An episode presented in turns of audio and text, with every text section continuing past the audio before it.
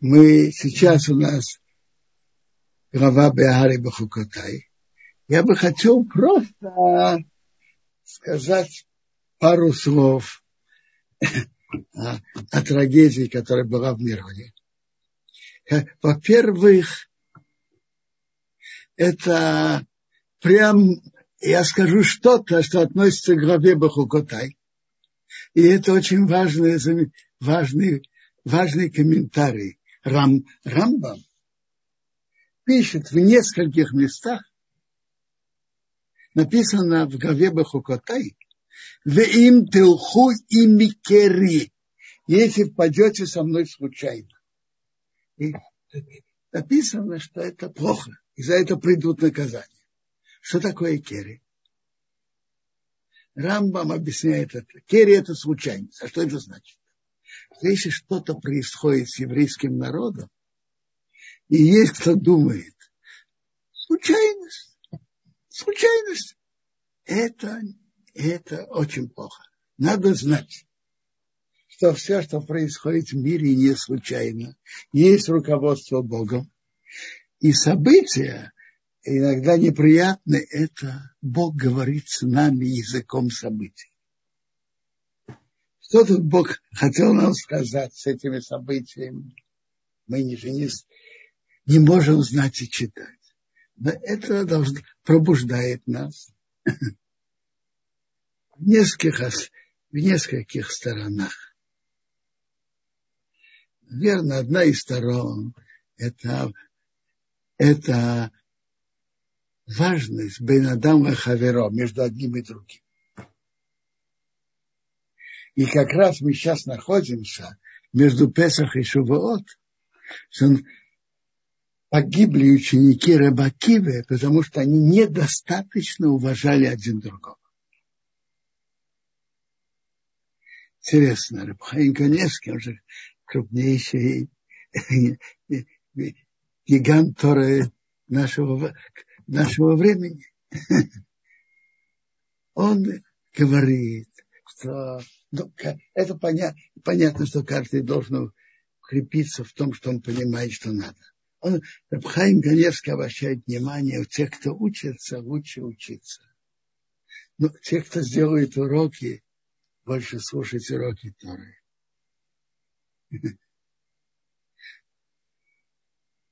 У женщин, насколько возможно, обратить внимание на скромность.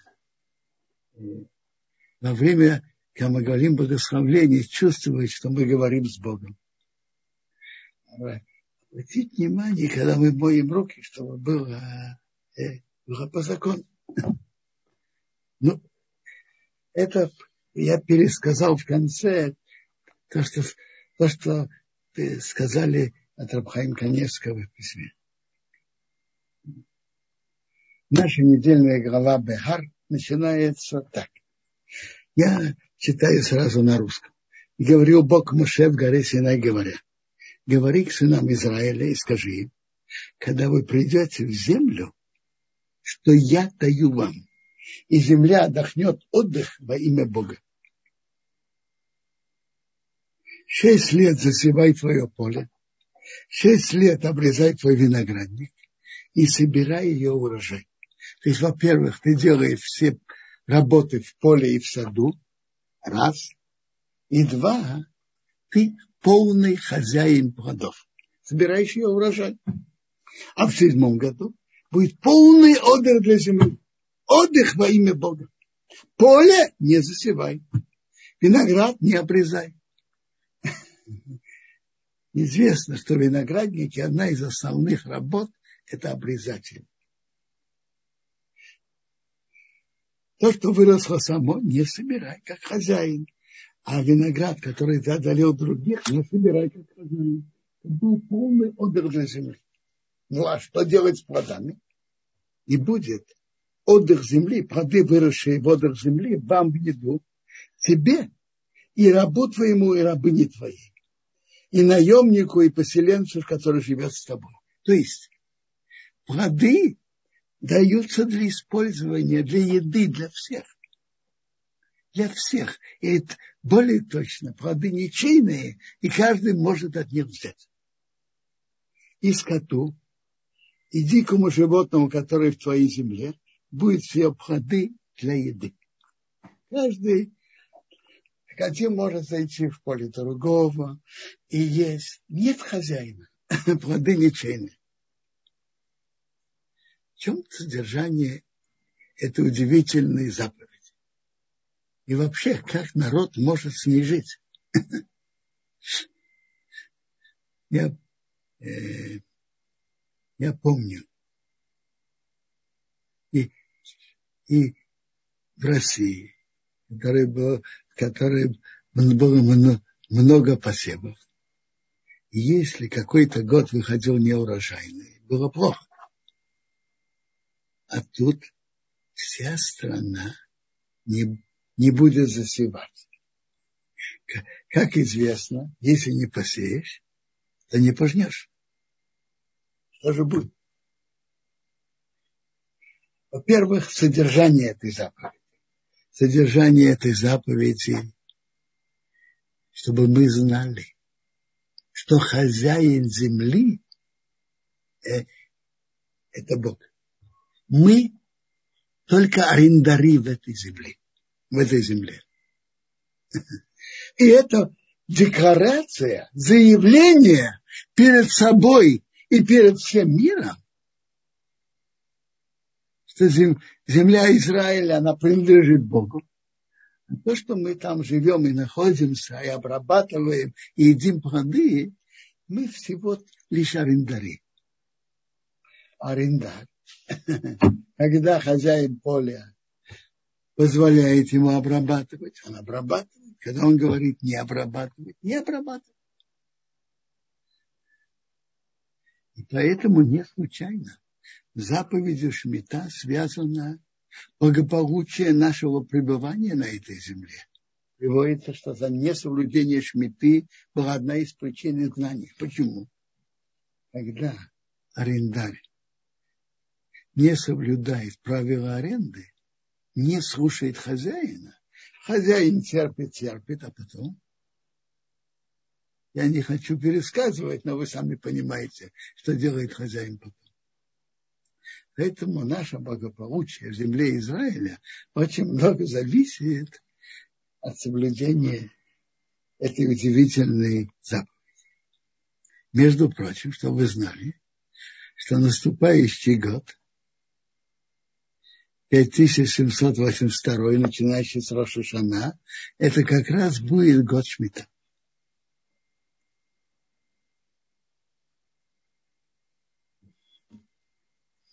Затем Тора нам рассказывает, что считают семь лет.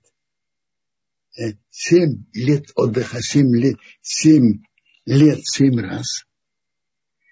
Считает до семи, дальше с восьми до четырнадцати и так далее. Семь лет по семь раз. И будет дни семь лет отдыха, сорок девять лет.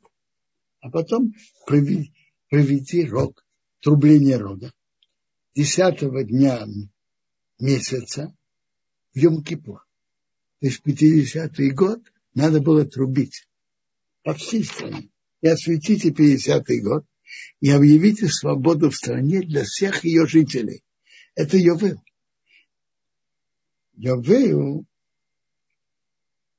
потому что трубит из рога, Йовел, и в каждый вернется к своему наследию, и человек вернется к своей семье. Что значит, и, и, и, и что значит человек вернется к своей наследию? Очень просто. Дальше в нашей главе Беар написано, что земля Израиля была разделена между коленами, а затем между каждым и среди всех евреев каждый получил свой удел, который он дальше передавал по наследству. Но Тора сказал удивительную заповедь. Что даже если человек обеднеет, и он продаст свой наследственный удел, то это тоже только продажа на время. Приходит юбилейный 50-й год. земля возвращается к прошлому хозяину. То есть продажа это не навсегда. Продажа это выходит, всегда только на время, до ее И поэтому цены земли соответствовали количеству лет, оставшихся до Йовела.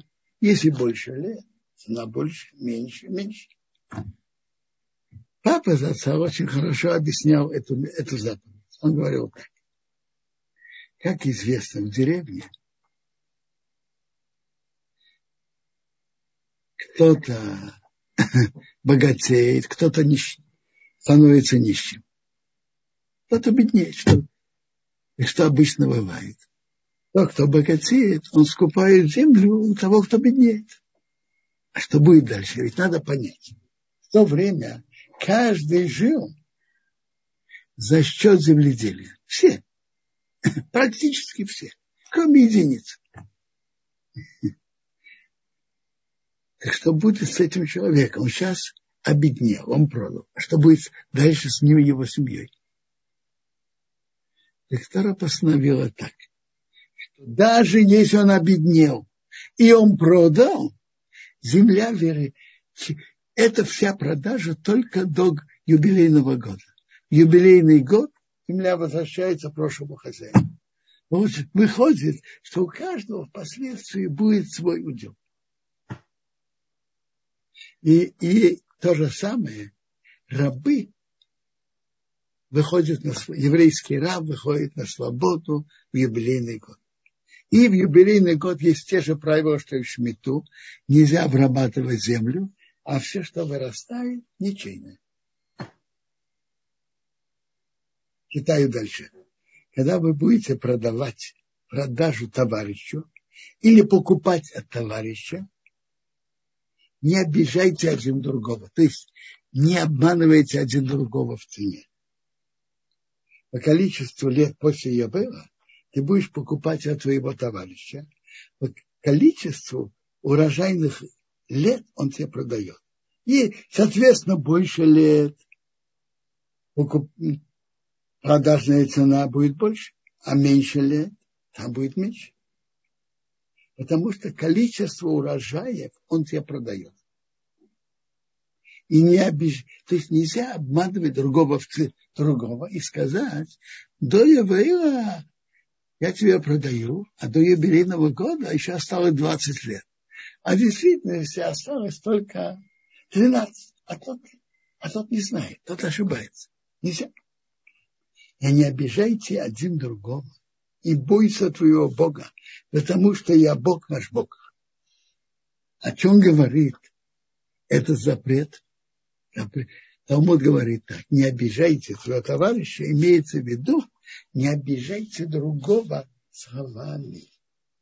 Не говорите друго, другому обидные слова, которые его обижают, которые, возможно, правильные говорить о его недостатках, о его слабостях. Но это его обижает. Нельзя другого обижать.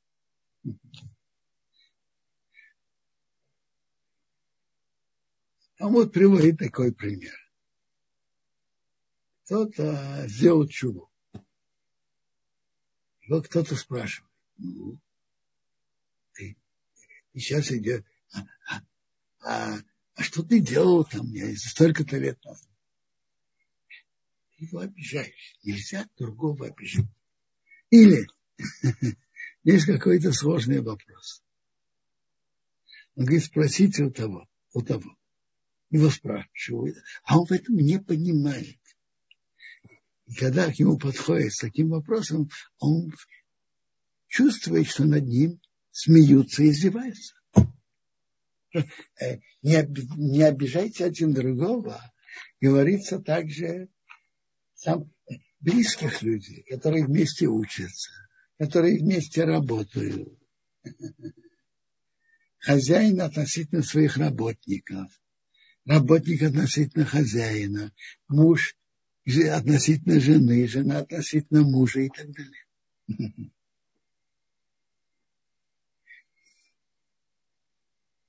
рассказывают, Когда Шем Залман Эба, отца, у него ушла жена, и они жили вместе больше 50 лет.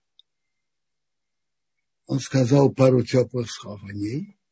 Затем он сказал, обычно принято просить прощения. Люди же жили вместе, всякое случается. Он сказал, я, я думаю, что мне не за что просить у нее прощения. Впрочем, Раби Шем Залмусом таким человеком, который совсем не боялся просить прощения, он просил прощения, когда надо. Его спросили по дороге, что это. В конце концов, он нашел что-то, какой-то случай, за что да попросил прощения. Его спросили, а что вы всегда думали и считали то же самое? Он говорит, конечно, нет. Но мы обсуждали по еврейскому закону, пошел на руку, но мы но обижать ее словом я не обижал.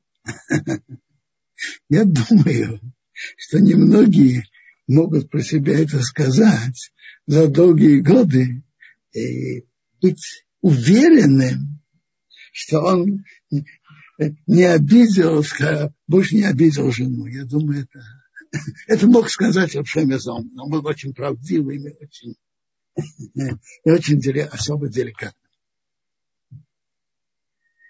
Марана говорит, надо быть особо осторожным относительно своей жены, муж относительно жены. Потому что, когда она обижается, она может пустить слезу, а за слезу Бог больше наказывает.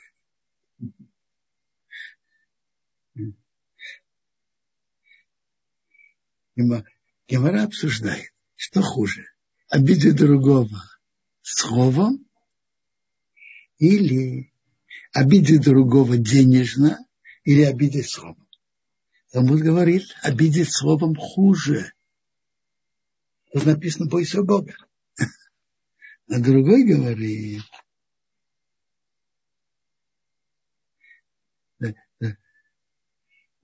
другой говорит, то же самое, обидеть словом хуже. Потому что деньги можно вернуть, а слово не вернешь.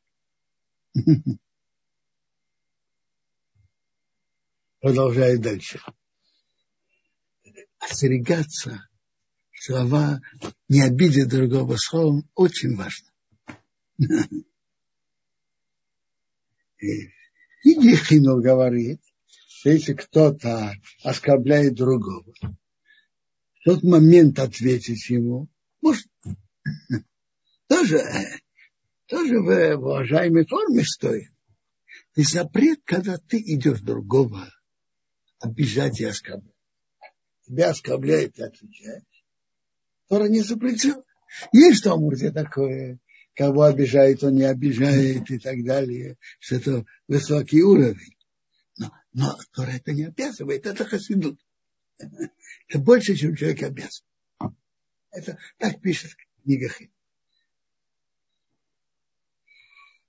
Соблюдайте мои законы и мои мишпатим, соблюдайте и делайте их. Тогда будете сидеть на земле спокойно. Земля будет давать свои плоды, и будете есть досыта. Если человек ест немного, это идет ему впрок и будете сидеть спокойно на ней. А если вы скажете, что мы будем есть седьмой год, ведь мы не будем высевать и не будем собирать наш, наш урожай, что мы будем есть? Я укажу мое благословление вам в шестом году, и это произведет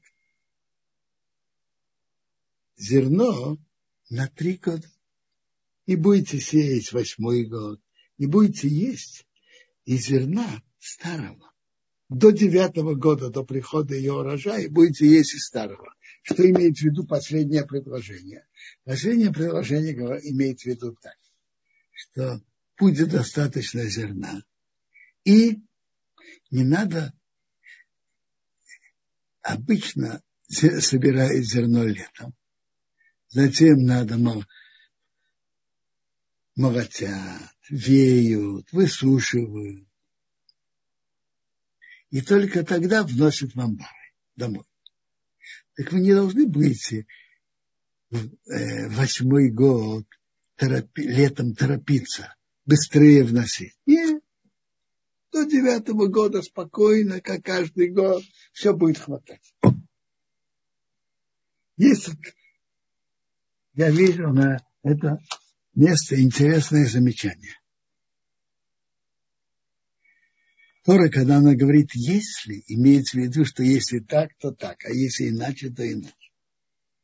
Что значит, вы скажете, что мы будем есть? Если вы спросите, что мы будем есть, я пошлю мое благословление. А что будет, если вы не будете спрашивать? То тогда я не пошлю.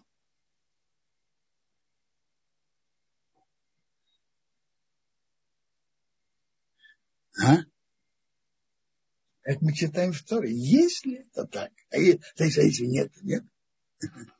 На это обращается внимание комментатор Торы Рабавадис Фурну из Италии пять веков назад. Он говорит очень интересный, оригинальный комментарий на, на, этот, на это. Ведь это удивительно, ведь это не, не логично, непонятно. Если еврей соблюдает шмиту, шмит, между прочим, я не обратил внимания, надо обратить внимание на еще одну сторону. Именно, то, именно на шмиту написано такое великое обещание в Торе. Почему? Очень просто. Потому что насколько человек самоотвержен и преданно делает мецву, которая ему нелегка, Соответственно, этому Бог посылает браху с неба. Когда испытание у человека тяжелее, то когда он проходит это испытание, приходит больше браха. Так шмита – это очень нелегкая заповедь. Скажите, если человек не получает зарплату 2-3 месяца, как, э, как он себя ощущает дома с расходами, скажите? Я думаю, каждый это знает. А тут человек заранее берет и ведет себя так, что целый год он не получит ничего из своего, из своего надела земельного. Не получит. А все тогда жили на земледелии. Насколько испытание велико и браха велика. Теперь я возвращаюсь к вопросу и комментарию с И что выходит? Два человека соблюдают шмиту как надо, но один, одно, два поколения, одно поколение не спрашивает, а что мы будем есть? Бог вызывает браху. А другое поколение соблюдает и даже ничего не спрашивает. И что Бог не пошлет браху. Бурно говорит так. Конечно, и, конечно, Бог пошлет браху и этому поколению, и этому. Тот, кто соблюдает мецву, полагается браха, и Бог посылает.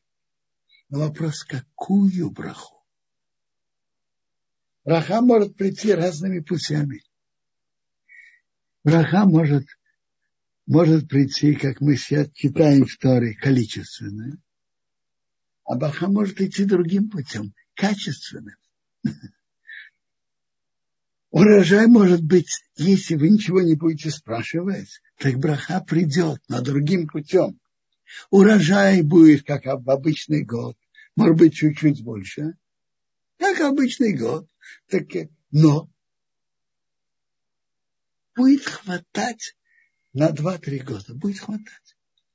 Как написано в Раше, Охел кима в умидбарел бенеяв. Он ест немножко, и это браха идет браха. Ему достаточно.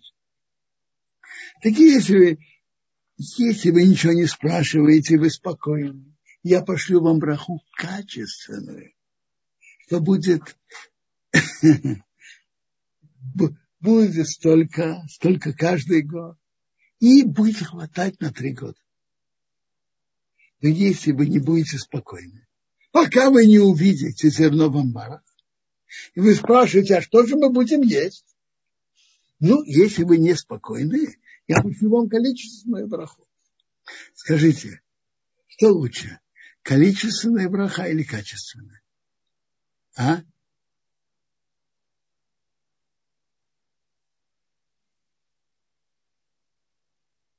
Конечно, качественная браха научит. Во-первых, надо меньше заниматься жатвой, меньше молодьбой, меньше веянием всеми работами. Не надо строить добавочные амбары. Конечно, это лучше. Так, Сфорда говорит, если вы будете спокойны, я пошлю вам качественное браху, если нет, пошлю количественное. И тогда вы будете спокойны. Вот видите количество зерна.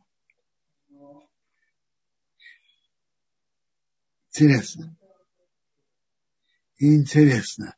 В жизни, то есть у Бога есть разные пути позвать браху. Разные пути.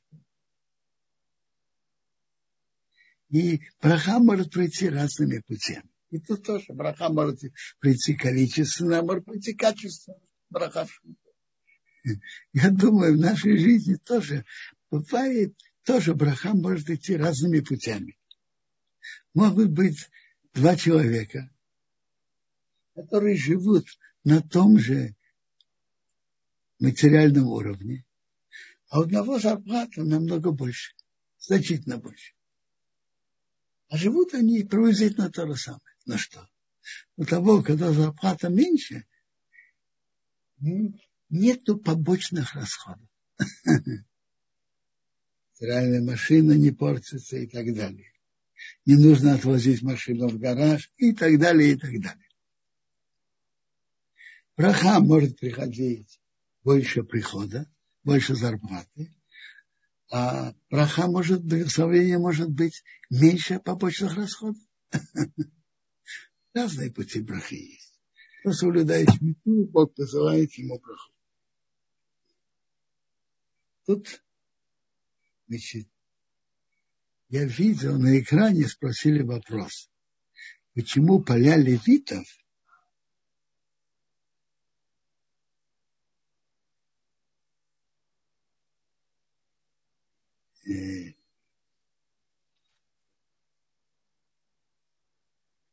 их дома, смотрите, написан закон дальше, который мы даже и не говорили. Мы говорили, э, в истории написано, что кто продает дом в городе, окруженном крепостью, то он имеет право выкупа то, э, в течение года. А если нет, этот дом полностью становится имуществом покупателя. А у левитов не так. А почему? Потому что у левитов нету полей. Почти нет полей. Их дома – это их наследие. Поэтому, раз у них больше этого нет, Тора постановила, чтобы левитов человек не мог э, что даже если левит продал, чтобы это ему, чтобы это не продажа не была на жеке, а была только до Йовела.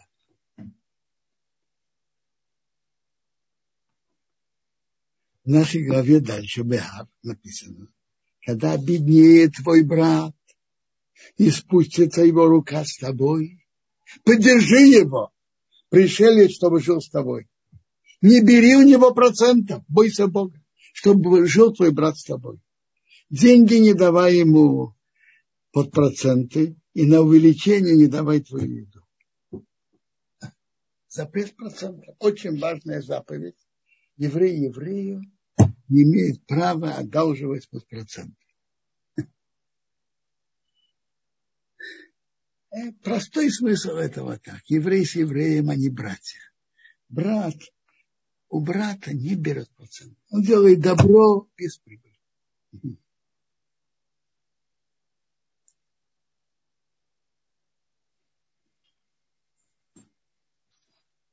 Ну, Перейдем сейчас к следующей главе. Бехокотай. Главе Бехокотай прочитаем ее.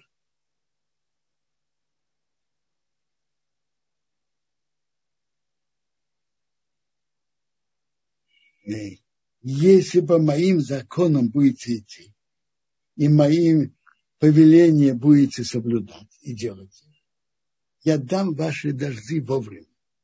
Земля даст свой урожай. Дерево поле даст свои плоды. Молодьба у вас достигнет до сбора винограда, а сбор винограда достигнет до посева. То есть будет так много зерна, что вы будете заняты молодьбой до сбора винограда. А винограда будет так много, что вы будете заняты сбором винограда до посева. И вы будете есть ваш хлеб досыта. А. Да, человека пищеварение нормально работает, то ест немного и идет впрок, то он и здоров и вы будете сидеть спокойно в вашей стране.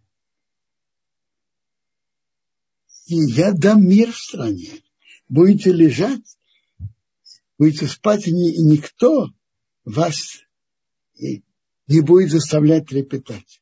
Я уберу злобы зверя земли, и меч не пройдет по вашей стране. И вы будете преследовать ваших врагов, и они падут перед вами мечом. Один от меча другого. Они будут воевать один с другим. Ну, это, это бы мы видели. И будут преследовать от вас, пять будут преследовать сто. А сто из вас будут преследовать десять тысяч.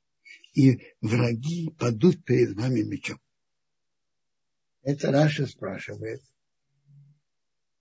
арифметически одно не, со, не, цифры не соответствует, а одна цифра другой.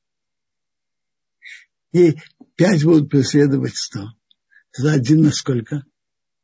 Один на двадцать. А сто на десять тысяч? Один на сто.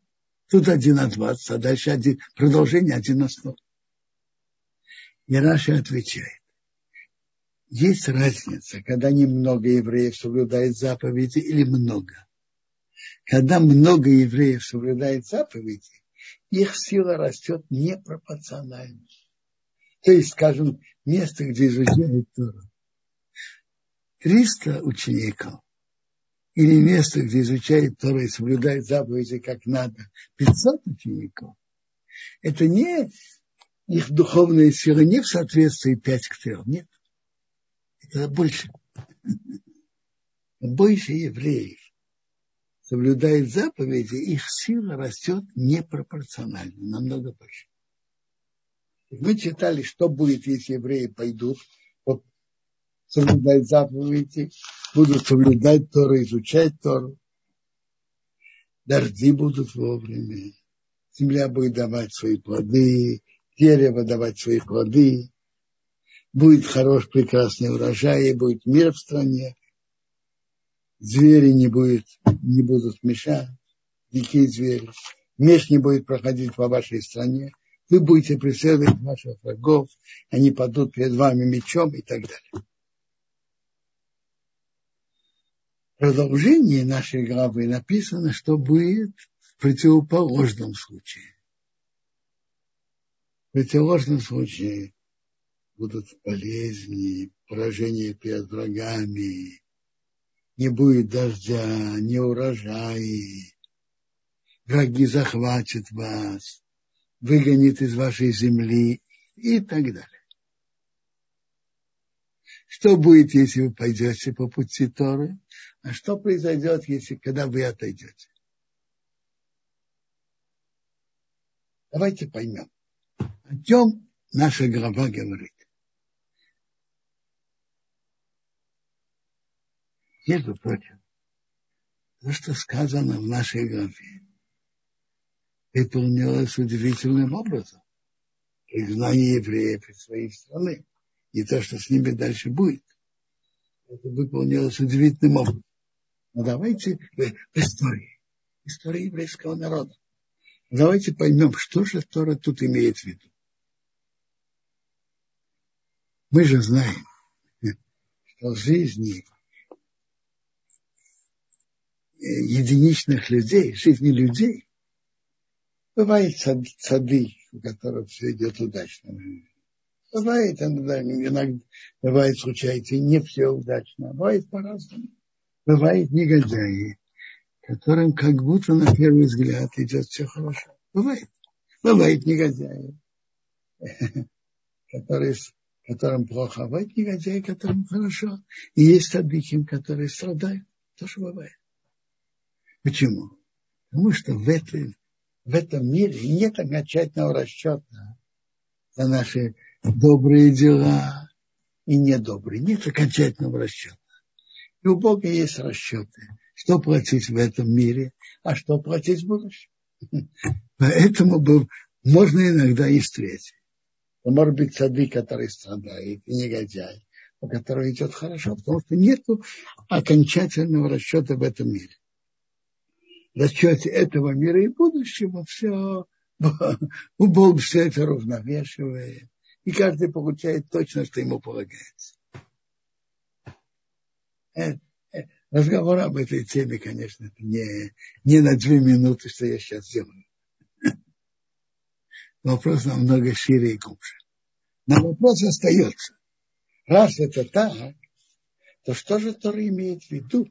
То, что она пишет в нашей голове. Если пойдете, будете соблюдать мои заповеди, будут дожди вовремя, земля даст свои плоды, будут прекрасные урожаи, будете преследовать врагов. Если отойдете от пути Торы, будете отвергнуть мои заповеди, не будете выполнять заповеди Бога, нарушите союз, болезни, не будет, дождь, не, будет, не будет дождей, будут неурожаи, поражение перед врагами. И в конце концов вы будете изгнаны из вашей земли. Что тут имеется? Тора имеет в виду. Рамбан отвечает на это так. Есть судьба одного человека, а есть судьба всего еврейского народа. Относительно судьбы одного человека, как я уже вам сказал, может быть по-разному. А вот судьба всего еврейского народа в еврейской земле, говорит Рамбан, тут есть четкая линия Бога. Четкая линия, которой Тора говорит нам в этой главе, что если еврейский народ идет по пути Торы, то Бог посылает, и посылает им благословление. Идут дожди, хорошие урожаи, хорошее здоровье. Как мы читали, будете есть ваш хлеб досыта, будет мир в стране, будете преследовать ваших врагов и будут падать от вас мечом. И я распрошу вас, размножу вас.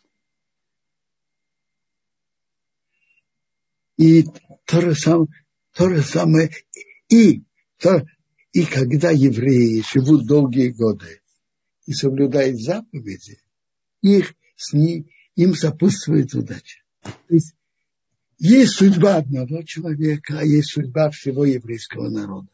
Судьба еврейского народа в Святой Земле зависит от того, как он идет, как он относится к соблюдению Торы и заповедей. Идет по этому пути, Бог посылает еврейскому народу удар. Отходит, приходят беды и неприятности, задержка дождей, неурожаи, э, победа врагов и так далее. Идет по пути Торы, благословление, хорошие дожди вовремя, прекрасные урожаи, спокойствие от врагов, и, и когда надо победа над врагами и так далее.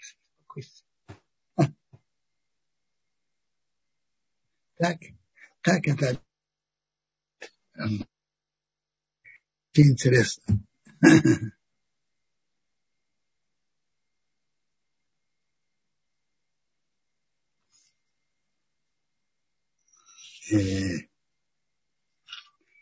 В нашей главе же написано, что произойдет с еврейским народом, когда он пойдет по пути Торы, и что произойдет, когда он отойдет.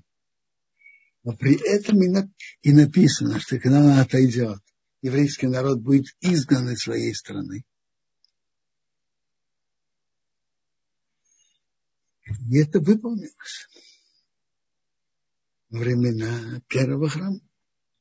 Вы были поражения от врагов, неурожаи, поражения от врагов. Потом еврейский народ был изгнан. Но тут есть удивительные два обещания, которых я хочу остановиться отдельно. Веав гамзеис. Я читаю 44-е предложение. Веав гамзеис. Но также это. Когда не Бейейсом Берец и Бейем. 44 предложение. Когда находится в стране своих врагов, определение в стране своих врагов. Все против них все правила, все законы, все против них. Я их не отверг и не погнушался и ими уничтожить их, нарушить мой союз с ними, потому что я Бог и Бог. То есть это обещание Бога, что несмотря ни на что, Он сохранит еврейский народ. Что бы ни было. Это удивительное обещание. И это то, что сохраняло, это обещание Бога, это то, что сохраняло и держало еврейский народ в течение двухтысячелетнего галута, знания. Обещание Бога, что еврейский народ сохранится против всех законов истории. Интересно, тут написано двойное выражение я их не опротивил и не погнушался ими. На иврите это имя Астим Регелдим. Рахарисом уничтожить, Ров и то, нарушить мой союз с ними. Почему двойное выражение? Я вам скажу, что мне кажется тут содержание этого. Это так. Еврейский народ, который находится в изгнании, в стране своих врагов, подстерегают две опасности – опасность физического истребления из-за преследования, погрома и так далее, и так далее. Есть другая опасность. Опасность ассимиляции, духовной ассимиляции. Смешивание, смешивание с окружающими народами две опасности. Так тут написано обещание против относительно обоих. Я их не опротивил уничтожить их физически. И я не погнушался ими нарушить мой союз с ними, чтобы нарушился мой союз Бога с еврейским народом. Всегда сохранить, сохраняться в еврейском народе евреи, которые будут верны союзу с Богом. Тут написано обещание сохранить еврейский народ от обоих опасностей. Я их не опротивил, чтобы уничтожить физически, и не погнушался ими, чтобы нарушился мой союз с ними, потому что я Бог и Бог. Ну, может быть, если у кого есть вопросы, пожалуйста. Есть еще темы, я могу продолжать. А, спасибо большое, Рубинсон. Есть, я вижу здесь вопрос от Гаухар. А, разве тот, кто выкупил надел у другого, он не накопил своим трудом и не заслуживает права собственности? Разве Всевышний через деньги не дал благословения? Как возможность увеличить свои поля? Ведь не из-за него продают дом другой человек. Еще раз. Тора установила такие правила. И я постарался объяснить, э, как говорится, духовный или социальный смысл этого, чтобы еврей не остался без надела, и он остается без средств существования. С другой стороны, как раз дома, но не все дома, дома, в городе, окруженном крепостью, если кто-то покупает, то у продавца сохраняется право выкупить свой дом обратно, назад, вернуть деньги, даже против желания покупателя, но только в течение года с момента продажи. Потом дом становится полностью во владении покупателя. А на поля все верно, человек может приобрести. Но Тора посчитала верным, чтобы не, евре, никакой еврей не остался без семейного надела, чтобы он не остался без средств существования. И это работало, пока был еврей. А, спасибо большое, Бенсион. А, я приглашаю наших участников задавать вопросы. И тех, кто смотрит на Фейсбуке и в Ютубе, здесь есть, я вижу, а, кто-то поднял руку.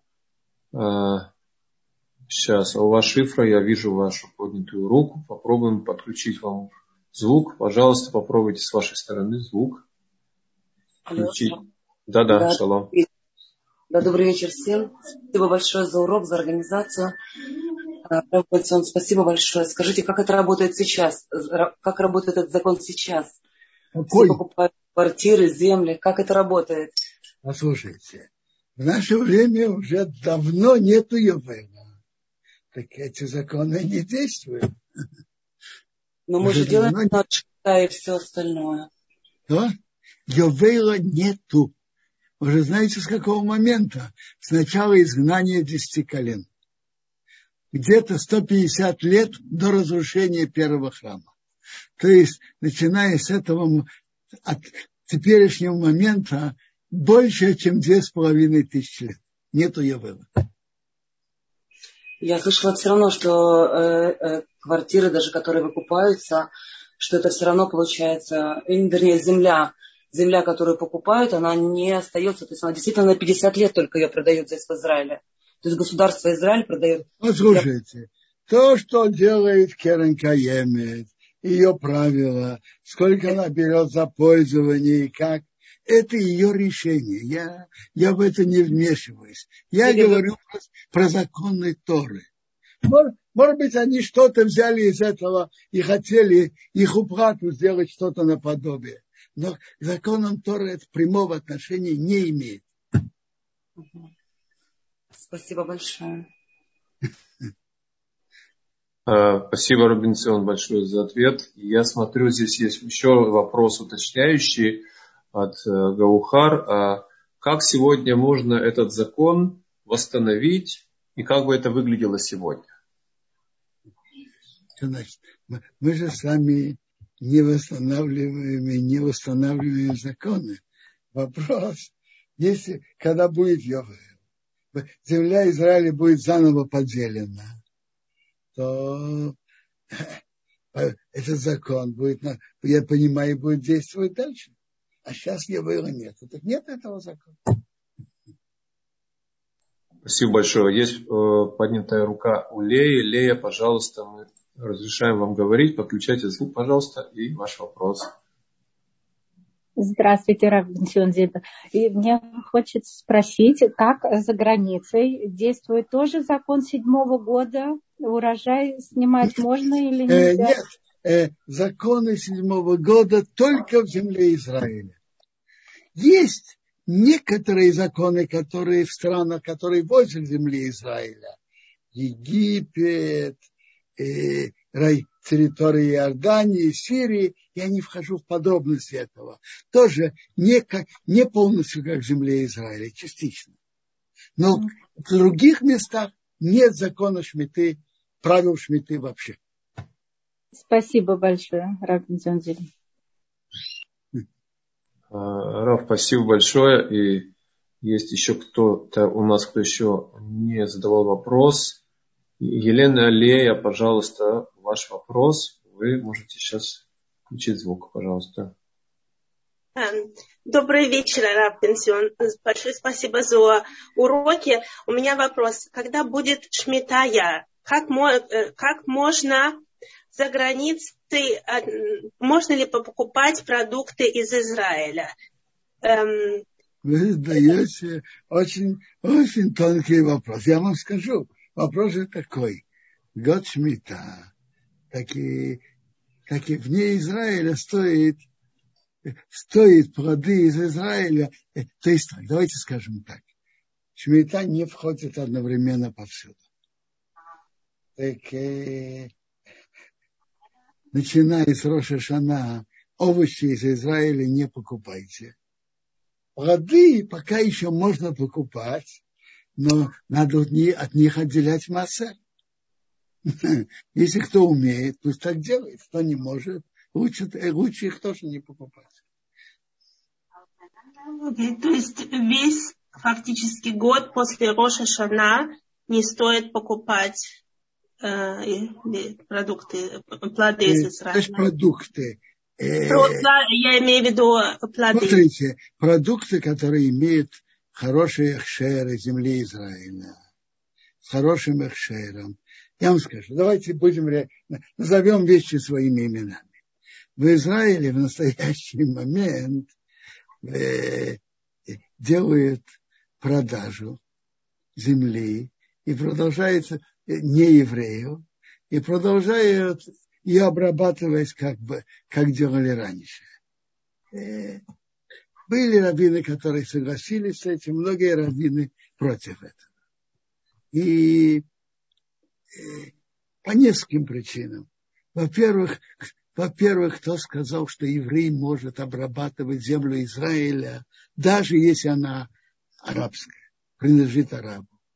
И, и еще вопросы, является ли это продажа или является фиктивной. И, есть достаточно вопросов против.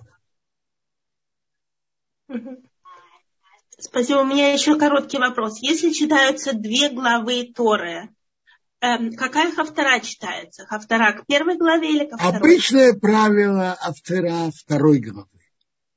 Спасибо а, большое. А, прошлой главе Бахрей Мейдгдейшим там исключение. Там читают автору первой по определенной причине. Обычное правило читает второй. Есть еще вопросы? Э, Робинсион, э, если можно, мы еще раз дадим возможность э, Уве Шифре спросить. Я вижу, она снова подняла руку, наверное. Еще один вопрос, это хорошо, когда есть вопросы. Э, Ваш Шифра, поскольку вы единственная с поднятой рукой, пожалуйста, попробуйте еще спросить. Большое благодарю за возможность. Спасибо. Рав Бенсон, скажите, пожалуйста, вино, э, э, Шнат Шмита, например, мне просто нужен действительно конкретный пример. Например, Шнат Шмита была 2007 года, да, в Израиле. И виноград, который э, рос, и вино, которое потом делает, как это используется. И потом, если человек, допустим, ну, как вы, как, если вы можете ответить, если лучше это не использовать, если не знать. Вот если человек начал пить и вдруг увидел, что это шнат шмита вино, как вот потом? Значит, шнат шмита. Есть же разные. Есть это плоды, которые выросли на поле у неевреев. На, Мы говорим на, о еврейском вине, о еврейском а, производстве. То есть... Э, Смотрите, есть еврейское производство, которое полагается на продажу. Это не стоит это. Теперь, если, э, если просто еврей собрал немножко винограда и поставил немножко вина, то он может пить, но накануне Песаха э, восьмого года он должен сделать бию, объявить это ничейным. Вынести на улицу, объявить ничейным. И, и тогда, если никто это не берет, он может внести домой и продолжать пользоваться. А полагаться на это махера продажи не стоит.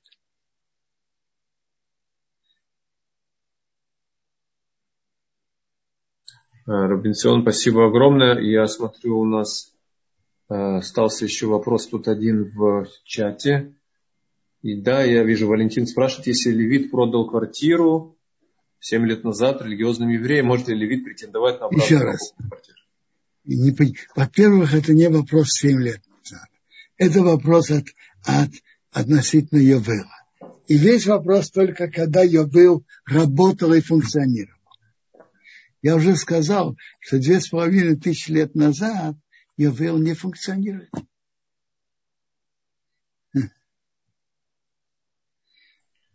А если, да. да. Робинсон, спасибо огромное за уроки, за ваши ответы. И наши слушатели, я вижу, уже в Ютубе спрашивают участник, когда следующий наш урок. Это как раз э, завтра. У нас 12 часов в Иерусалиме, следующий урок. Мы будем Робинсону посвятить больше э, второй нашей главе Бахукатай. Да, и э, мы приглашаем вас присоединяться завтра, как вам удобно, или через Zoom, и тогда вы сможете задавать вопросы вопрос, сегодня. Вопрос от Авита да? Ухая. Вино года шмити любого кашрута не пить. Я вам скажу. Кашрут, который не полагается на продажу, можно. Есть кашрут и дахаридит, есть еще кашрует, есть, есть нормальные, есть кашрует. Или каждый еврей, еврей может сам произвести вино, но он должен это объявить ничейно. Вы говорите, денежные долги прощаются в год Шмиты, но знаете когда? В конце года Шмиты. Это через год с лишним. И когда мы приблизимся к этому времени, тогда обсудим это подробнее. Добрый день. Начинаем урок. У нас сейчас, в эту субботу, будут читать две главы. Глава Бехар и глава Бехукотай главе Бехар есть достаточно много мецвод, 24 заповеди, и многие из них актуальны и в наше время. И в нашу главу, в этот шаббат читают еще главу Бахукотай. Бехар и Бахукотай главу, глава Баар начинается с интересной заповеди о Шмите. Это заповедь, которая именно и только в стране Израиля. В год Шмита, это я почитаю, как написано. Говорю, Бог Моше в горе Синай, говоря, говори сынам Израиля, скажи, когда вы придете в землю, что я даю вам, то земля отдохнет отдых во имя Бога. Шесть лет засевает твое поле, и шесть лет обрезает твой виноградник. Одно из важных агрономических, хозяйственных работ виноградники – это обрезать его. Чтобы обрезать, и тогда все, все соки виноградник даст виноград. И собери ее урожай. То есть ты делаешь из хозяйственной работы, какие хочешь, и ты хозяин над плодами, собираешь и делаешь с ними, что ты хочешь. А в седьмом году полный отдых, что был для земли. Отдых во имя Бога. Поле не засевай, а виноградник твой не обрезай а то, что выросло само, не пожинай. А виноград, который ты одолел от других, не собирай как хозяин. Чтобы был полный отдых для земли. И чтобы был отдых земли, так, я вопрос, а что делать с плодами? Что их нельзя есть? Нет, э, да можно. Иди, пожалуйста, еди их. Но ты не хозяин. И будет плоды субботнего года вам в еду. Но ты не хозяин. Все равны в этих плодах. Тебе и рабу, и рабыне твоему, наемнику, поселенцу, который живет с тобой. И даже для скота, и для диких животных, которые в твоей стране, будет все плоды есть. То есть это такое указание такое. Седьмой год, недели. работ в, полю, в поле и в саду, и в винограднике, а плоды, которые само собой вырастут без работы. Ничего. Каждый может зайти и убрать. И это каждый седьмой год. Э, очень, очень интересная и непростая заповедь. Э, есть особенно э, выполнять ее на практике жизни. Я вам скажу. Делить страну на несколько полос, и каждый год какая-то полоса отдыхает для обновления сил земли. Это многие делают. Но тут же что-то другое. В один год вся страна отдыхает и нет урожая. И это, это дальше, дальше в нашей голове написано. А что же будет? Это же, э, как говорят, не посеешь, не пожнешь. Что будет дальше, Тора напишет. И я надеюсь, мы это еще прочитаем. И интересно, написано так. Торы еще пишет про юбилей, про его законы. Тора пишет так. Я немного, немножко почитаю не по порядку. Я читаю 18 предложение. Будете делать моих законы, хукимы, которые мы не понимаем, мешкота и законы, которые мы понимаем человеческим разумом, будете соблюдать и делать, и будете сидеть на земле спокойно. То есть, когда еврейский народ выполняет заповеди Торы, то он живет на земле спокойно. Я понимаю, что в первую очередь Тора тут имеет в виду, когда вы будете соблюдать шутку. И земля будет давать свои плоды. И будете есть досыта как написано, он ест немножко, и ему достаточно. И будете сидеть спокойно на ней. А если вы спросите, что мы будем есть в седьмом году? Мы же не будем высевать и не будем собирать наш урожай. А? Вопрос очень понятный и естественный. Все знают, что если кто-то два-три месяца, не получая зарплату на работе, то в доме не весело. Мягко говоря. А тут, э, тут Тора указывает всем, что целый год он не, э, основная, основная прибыль всех тогда была, занятием всех было земледелие.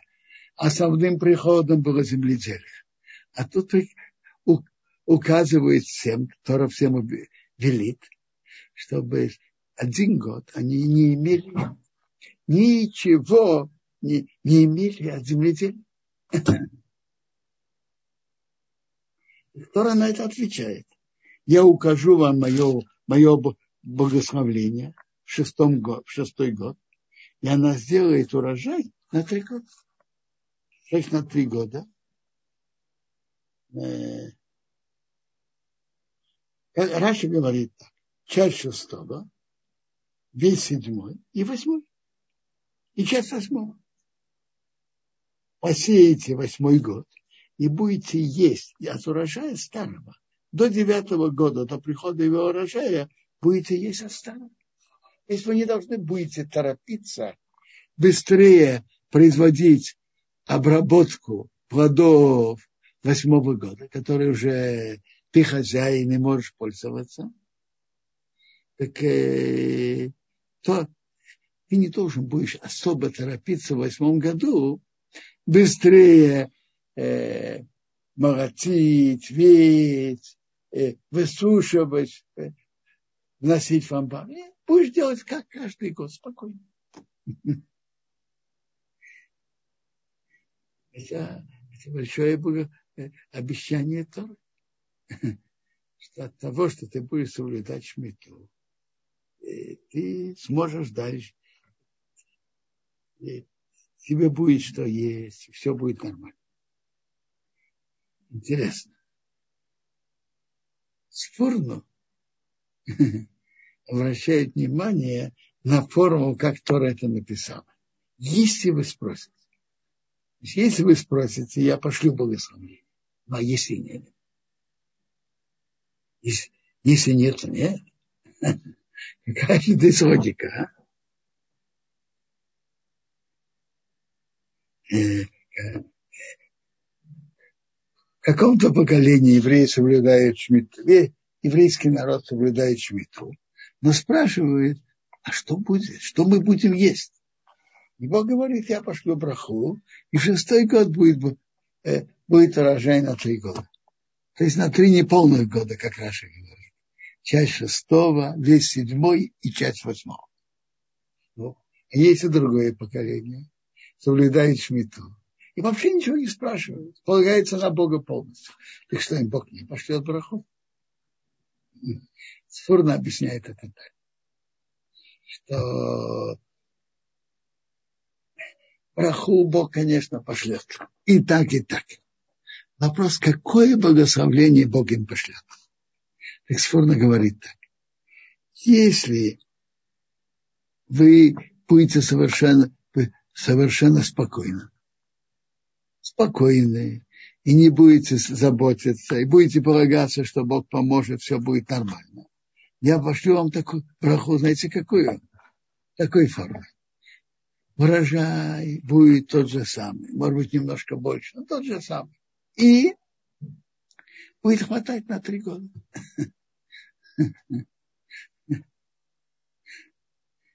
То есть вы будете есть немного, и будет вам достаточно урожай не будет портиться, не будет утряски, усушки. И немного будет вам достаточно, и вы будете сыты. Если же, видя, что урожай, как обычный год, вы не будете спокойны, тогда вы не будете спокойны, тогда Бог, Бог вам пошлет количественное благословление. Есть это поколение такое, Бог, который неспокойный от качественного благословления, что урожая обычно хватит на, на три года, так я вам пошлю качественное, э, количественное благословение. Тогда глаз увидит, глаз насытится, он увидит, что есть много, что есть достаточно, и будет спокойно. Хотел вас спросить, что вы думаете? Какая браха лучше? Количественное или качественное. Мне кажется, что качественное намного лучше.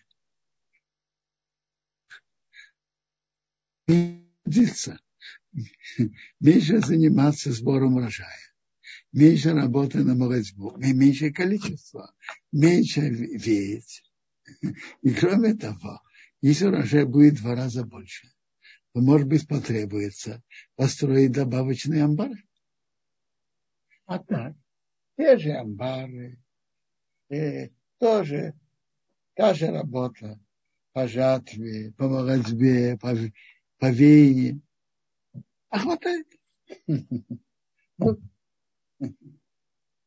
Просто иногда мы видим в жизни что-то близкое к этому, не то же самое, но близкое к этому.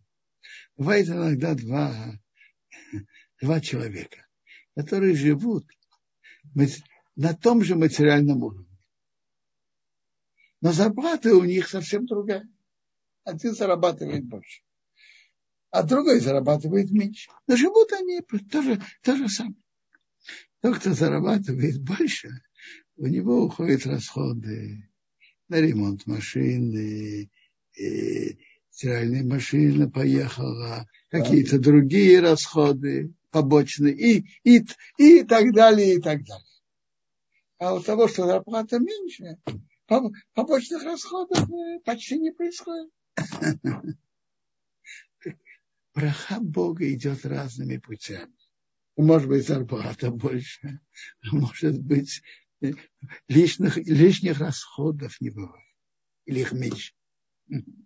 Браха Бога может идти разными путями.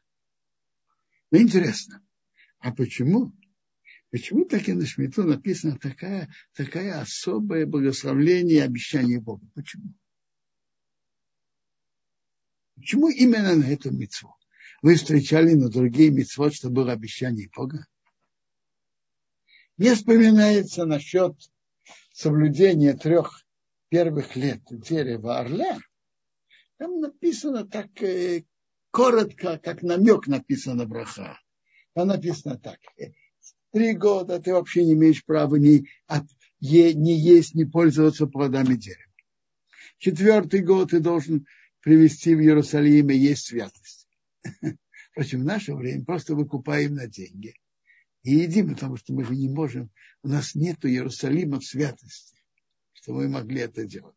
Это написано так. Это, это дальше написано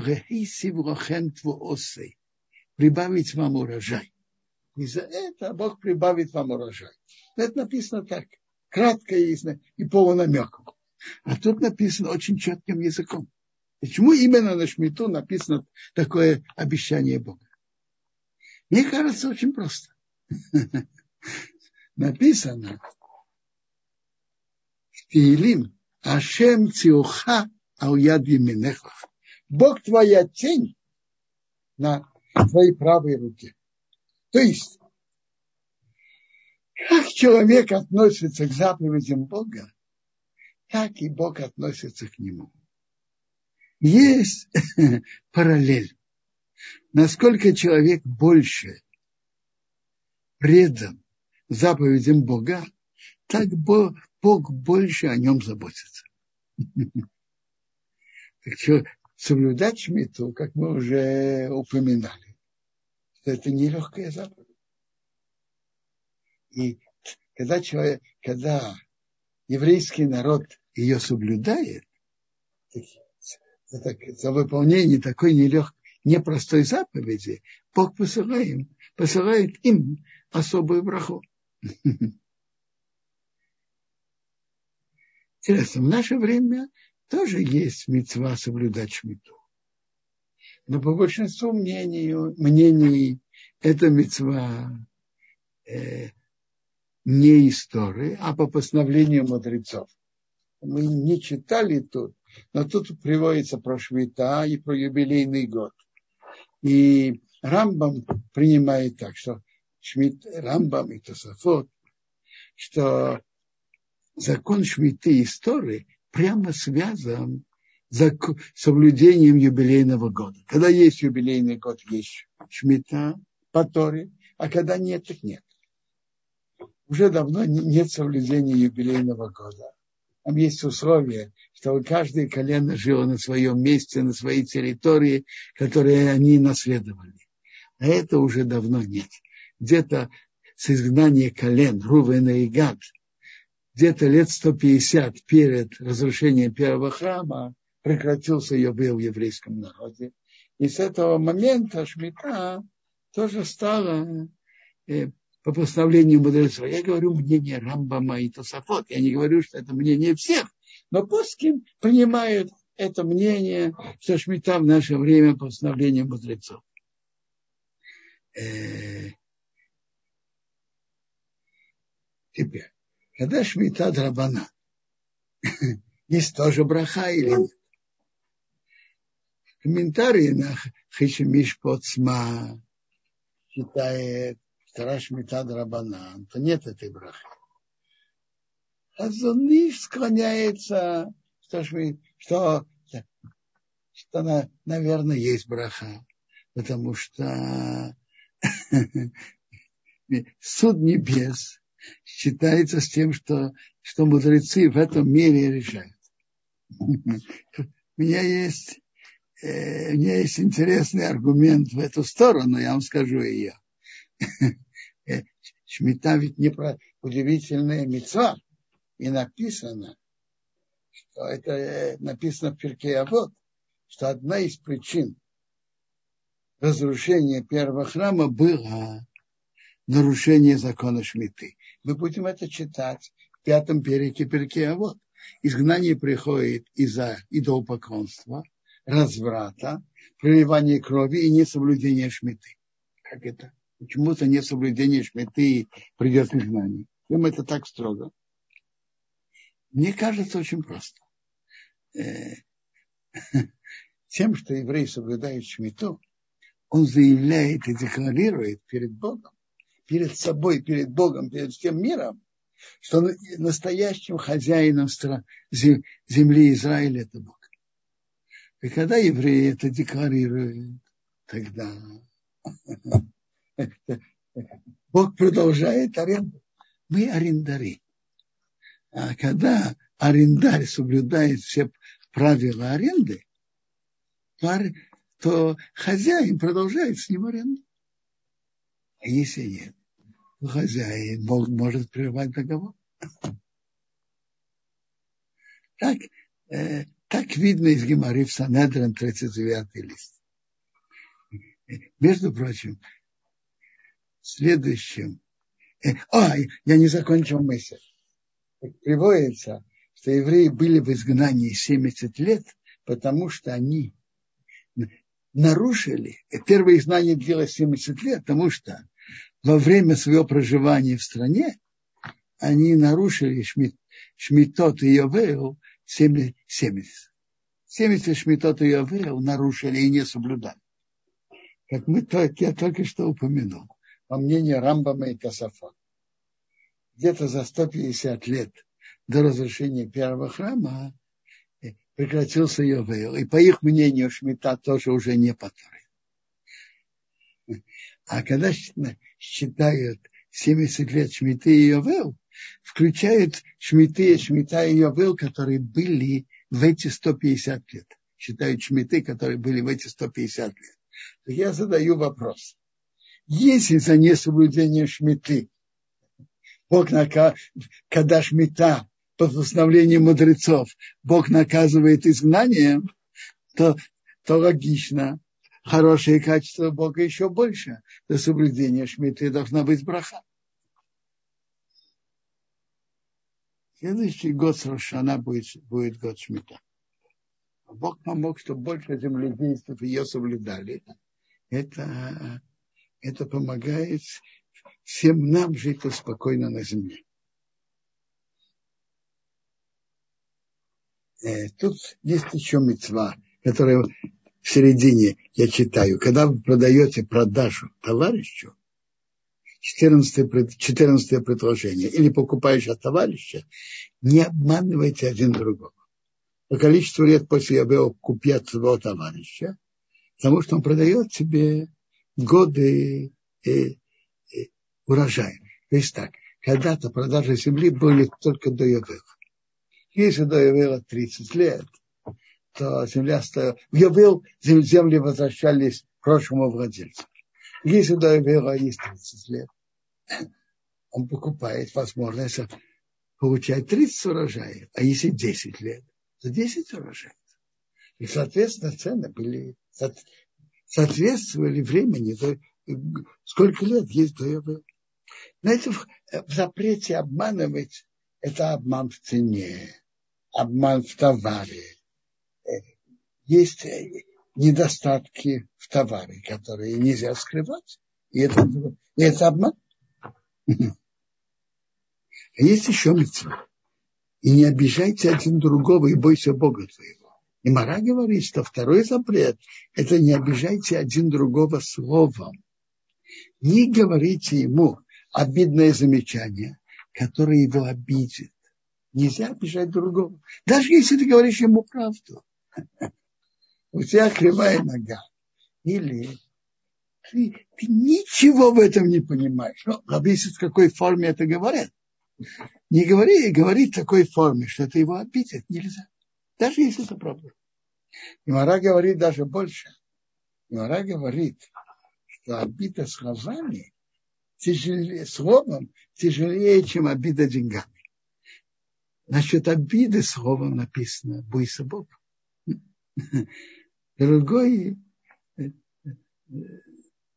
другой раввин сказал, другой мудрец сказал, слово, деньги ты можешь вернуть, а слово как ты вернешь? Надо, и, и, привод, и приводится дальше, что обида это даже самые близкие люди, люди, которые в одном коллективе, э, хозяин с работником, работник относительно хозяева. Смотрите, то, что эти люди обязаны, один другому они обязаны.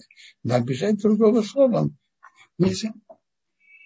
Мужа обидеть жену, жена обидеть мужа словом.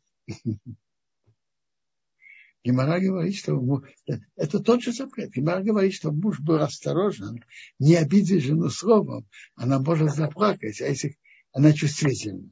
А если кто-то плачет из-за тебя, это опасно. Бог может, Бог наказывает. Быть осторожным, не обидеть никого словом. И у нас вторая глава Вехокотай, которую надо разобрать. Я читаю. Если по моим законам будете идти, и мои повеления будете соблюдать, и делайте, и я, то я дам ваши дожди вовремя. Земля даст свой урожай. Дерево поле даст свои плоды у вас марацба достигнет до сбора винограда, то есть будет, будет много зерна, будет, будет, займет много времени марацба. Марацба займет много времени э, до сбора винограда. А сбор винограда, будет много винограда, да, будет до посева. Вы будете есть ваш хлеб досыта. Уже говорили, есть немножко, идет впрок. Это это говорит и о хорошем здоровье. Когда человек ест немного, и пищеварение хорошо работает, это залог хорошего здоровья. И вы будете сидеть спокойно в вашей стране. Одно из желаний, кажется, каждого здесь в стране, что можно было жить спокойно. Пока мы это еще не имеем. и я дам мир в стране. Будете лежать, будете спать, и никто не заставит вас трепетать. Я уберу слово зверя из земли, а меч не пройдет по вашей стране. То есть, если будут войны, будут вне страны. Будете преследовать ваших врагов, и они падут перед вами мечом, один от меча другого. Это, то есть, один будет воевать поссорятся с другим и будут воевать между собой. Ну, это мы иногда видели не раз, как наши враги ссорились между собой и убивали один другого, и можно им пожелать обоим хорошую удачу, обоим сторонам, и чтобы они оставили нас в покое. И будут преследовать от вас пять, пять будут преследовать сотню, а сотни от вас будут преследовать десять тысяч. И враги ваши падут перед вами мечом. Нет, это уже Раша замечает, что тут арифметика не совпадает. Очень просто. Пять на сто. Один на сколько? Один на двадцать. А сто на десять тысяч. Один на сто. Отвечает Раши. Когда больше евреев соблюдает заповеди, идет по пути Торы, их сила растет непропорционально. То есть, если в одной ешиве есть 100 учеников, а в другой есть 300, и они и тут учатся хорошо, и тут учатся хорошо, то их сила больше не в три раза, а намного больше.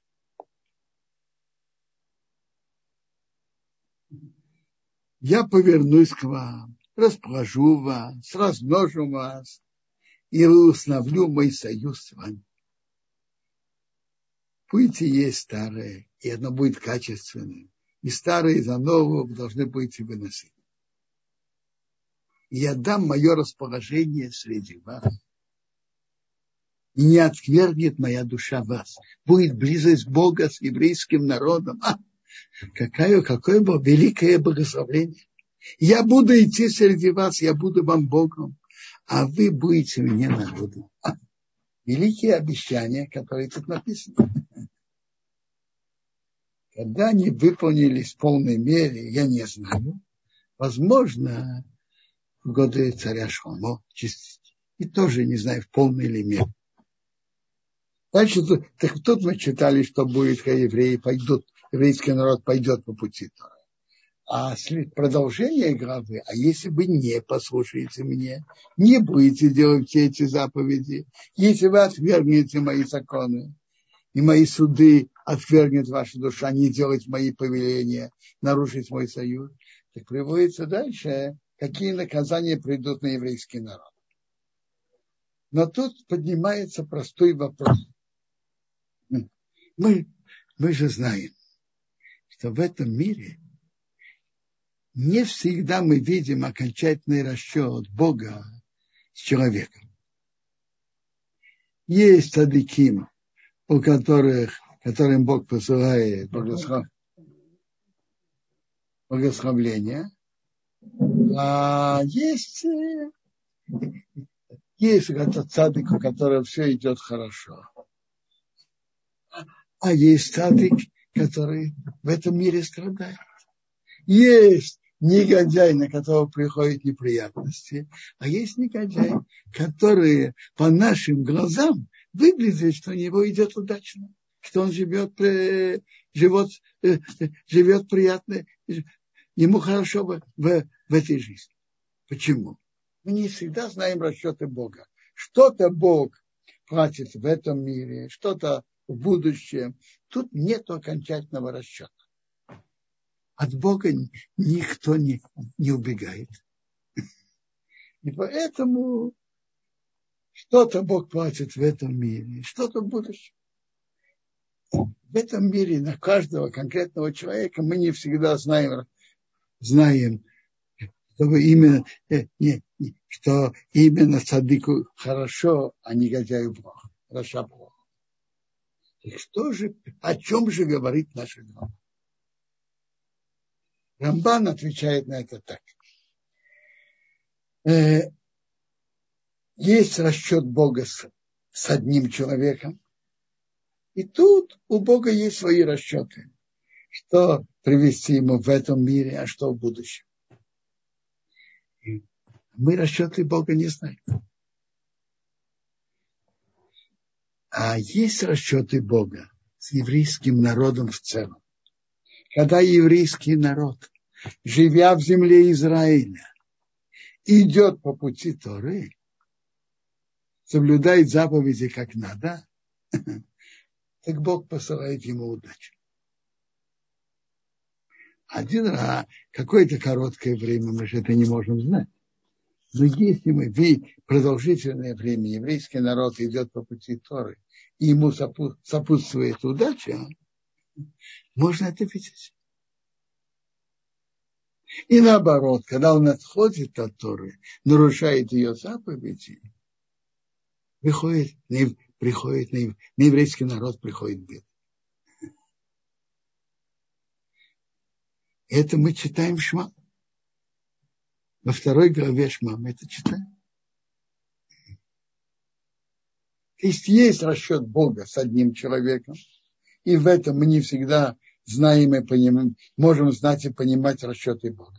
А есть расчет Бога со всем народом со всем народом, когда еврейский народ, когда живет в земле Израиля, у Бога тут есть обещание, об этом говорит наша глава Бехукотай, что когда он пойдет по пути Торы, у него будет удача, будут дожди вовремя, хорошие урожаи, спокойствие от врагов. Отойдут от Торы, не будет дождя, не урожая плохой урожай или нет урожая, нападение врагов, которые победят и так далее.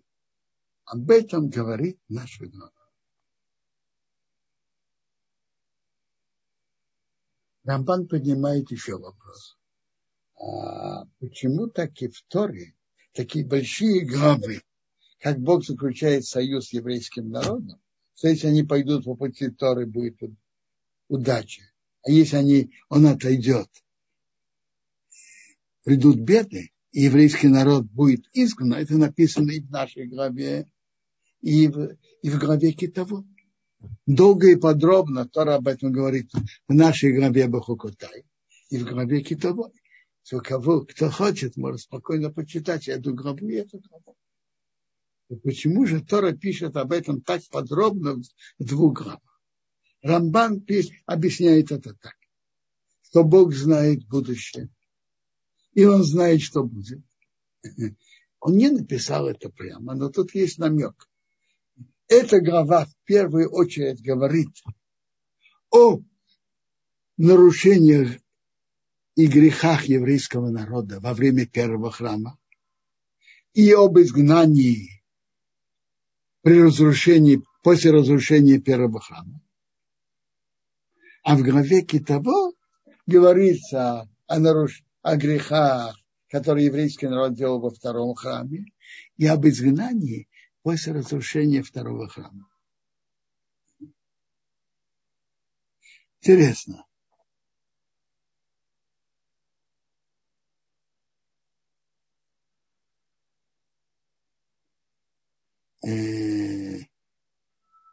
Интересно. В нашей главе, например, напишется в конце главы, что земля отдохнет. Это как раз соответствует э, тому, что мы говорили, что первое изгнание было 7... Земля отдохнет, то, что она не отдыхала,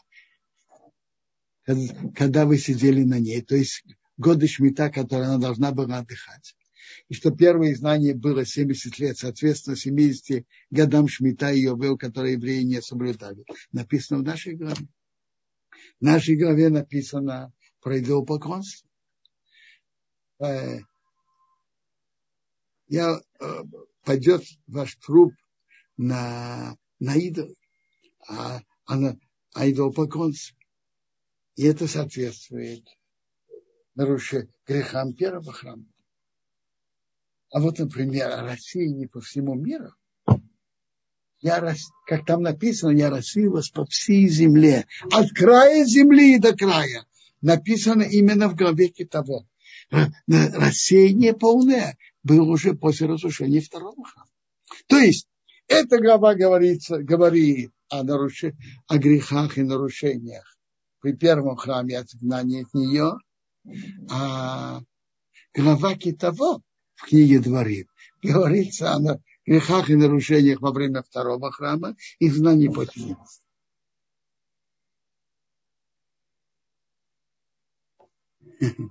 Может быть, я скажу несколько слов о хороших обещаниях о еврейском народе. Тут написаны удивительные слова, что несмотря на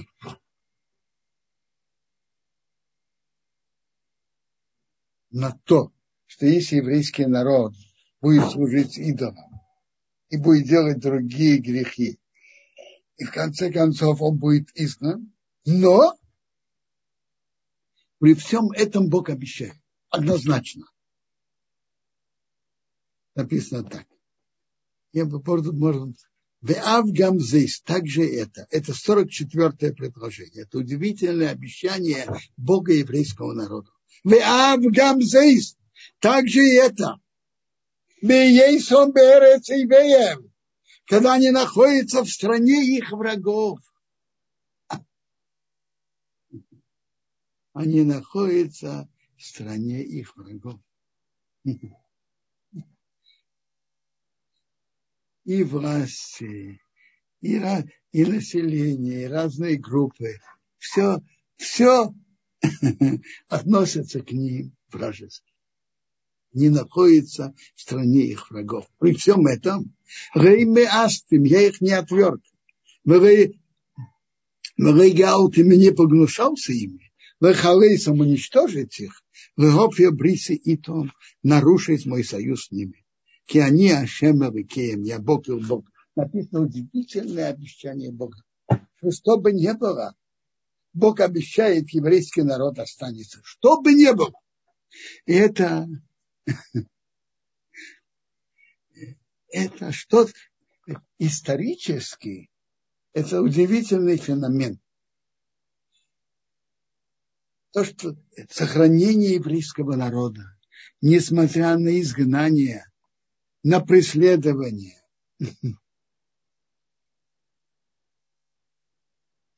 еврейский народ остался, что бы ни было, это подобного в мировой истории не было. То были такие страдания и такие преследования, чтобы народ остался.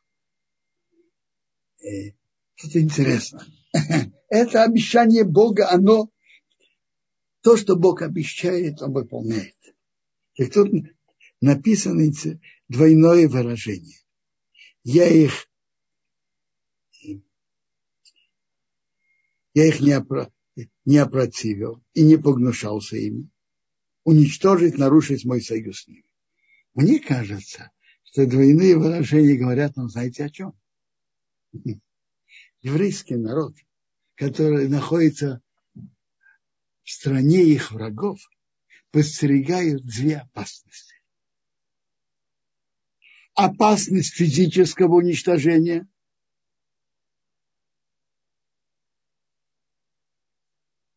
и опасность духовной ассимиляции.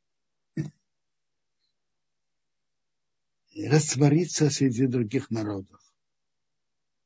Физически пожениться с другими, выйти замуж за других и перемещаться с другими народами, или даже не физически. Э, не перемещаться физически другими народами, но полностью отойти от Торы и знания, что он еврей две опасности. И Бог хранит, что весь еврейский народ, несмотря ни на что, останется. Э, единицам нет никакого обещания, но всему народу есть обещание. Я бы, я бы сказал, что, что это слова имеют в виду так. Я их не опротивил, чтобы их уничтожить. Не опротивил, чтобы уничтожить их физически. И я не погнушался ими, чтобы нарушить мой союз с ними. Всегда в еврейском народе останутся люди, которые будут соблюдать союз с Богом. Всегда. В каждом поколении останутся люди, которые сохранят верность Богу. Это обещание, которое Бог соблюдает. Вопрос только, у каждого из нас выбор быть из тех, про которых Бог это сказал. Это уже личный выбор каждого из нас. Я повторяю, значит, я, он не, я не понимаю так. Я их не опротивил, чтобы уничтожить, то есть физически. И я не погнушался ими, чтобы нарушить мой союз с ними. Это обещание Бога, чтобы еврейский народ остался и физически, и духовно. Интересно. Симха, раввин города Двинск, сейчас это дал Пилс, э, так он был, он жил в конце 19-го, в начале 20 века. Он ушел 26 году. Комментарий на Тору он написал еще в юные годы. Но ему его папа или дедушка сказали, раньше напиши, напиши серьезную книгу на Талмуд или на Рамбам, тогда ты можешь печатать потом книгу на Тору. А так скажут, э, еще человек Даршан пришел. И он напечатал ее к концу своей жизни. Но он пишет там удивительные слова, которых видно, что он, как он видел, можно читать между строк, как он предчувствовал события катастрофы. Я читаю, просто перевожу. Какой путь этого народа, еврейского? Когда они войдут в чужую страну, это на гробу Бахукотай. А когда они войдут в чужую страну, они будут не знающие Тору, как они э, э, это потеряли от, от бед, преследований, изгнаний, в них пробудится божественный дух, который в котором они хотят вернуться к своим источникам, святым источникам, будут учить, будут э, изучать Тору и сделают много, э, много найдут нового. Пока положение Торы будет на вершине. Новое поколение вдруг почувствует, а что мы можем прибавить знаний Торы относительно отцов. А желание человека сделать что-то новое. Так он вдруг будет критиковать ошибочным взглядом то, что передали ему отцы, будет искать новые, новые пути. Он забудет, что было с его народом, когда он скитался в море бед. И еще немножко он уже скажет, отцы нам передали это неверно. А еврей вообще забудет свое происхождение, будет себя чувствовать гражданином той страны, где он живет, оставит изучение Торы и изучать языки не его, будет учиться, учиться от нехорошего, а не от хорошего. Будет думать, что Берлин – это Иерусалим. Так написано в самом тексте. Будет думать, что Берлин – это Иерусалим. Знаете, 19, в конце 19-18 какое место считалось центром культуры? Берлин. Будет думать, что Берлин – это Иерусалим. Как испорченные от других народов вы делали, как хорошие не делали. Но не радуйся, Израиль, как радости других народов.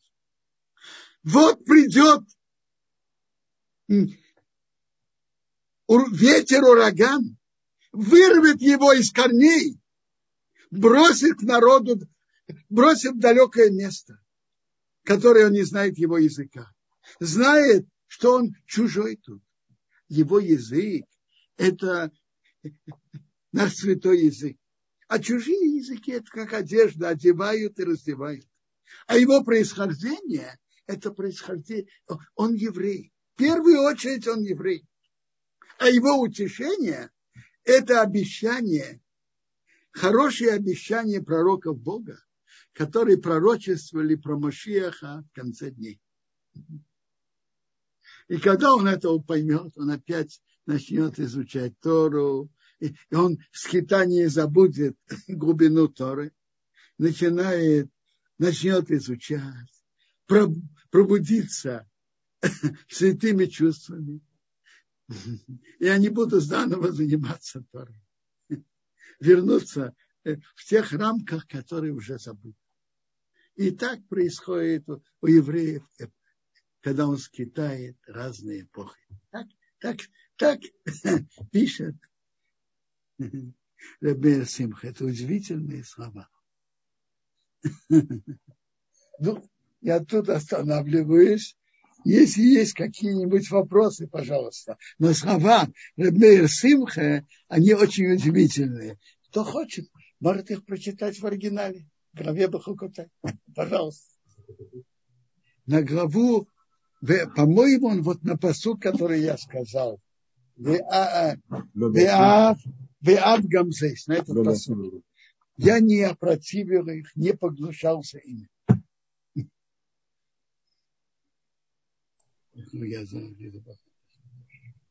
Да, дорогой Даниил.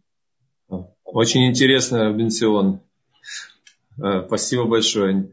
Э, есть вопрос, я вижу, от Авиталь. Э, это больше немножко по грамматике. Я, если можно, оставлю его чуть на позже. Есть еще вопрос Дана по Шмите. Закон Шмиты относится только к Эрец Исраэль. Значит ли, что сегодня в год Шмиты плоды, выращенные в Израиле, запрещены для употребления? И если да, то какие плоды тогда можно приобретать? Послушайте, год Шмиты нет такого, что плоды... Э, давайте, я вам скажу год Шмита есть правило, как вести себя. И нельзя засевать, нельзя обрабатывать землю. Плоды, которые выросли, они ничейны. плоды, которые сами выросли, можно есть. Но если кто-то обрабатывал землю, посеял, посеял и выросло, это действительно запрещено.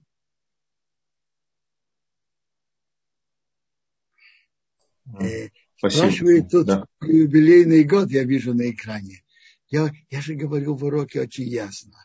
И Рамбам это пишет, что юбилейного года нет уже два с половиной тысяч лет.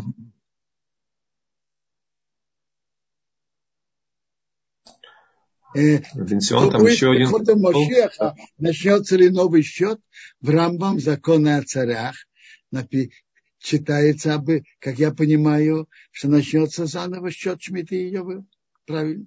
Ну, поживем, увидим. Начнется заново, я понимаю. Бенсион, есть вопрос еще от Авиталь. Почему иногда пишутся огласовки, не соответствующие буквам? Например, гу, а огласовка ги, как в главе Бегар. Как это читать и какой в этом смысл? Смотрите, э,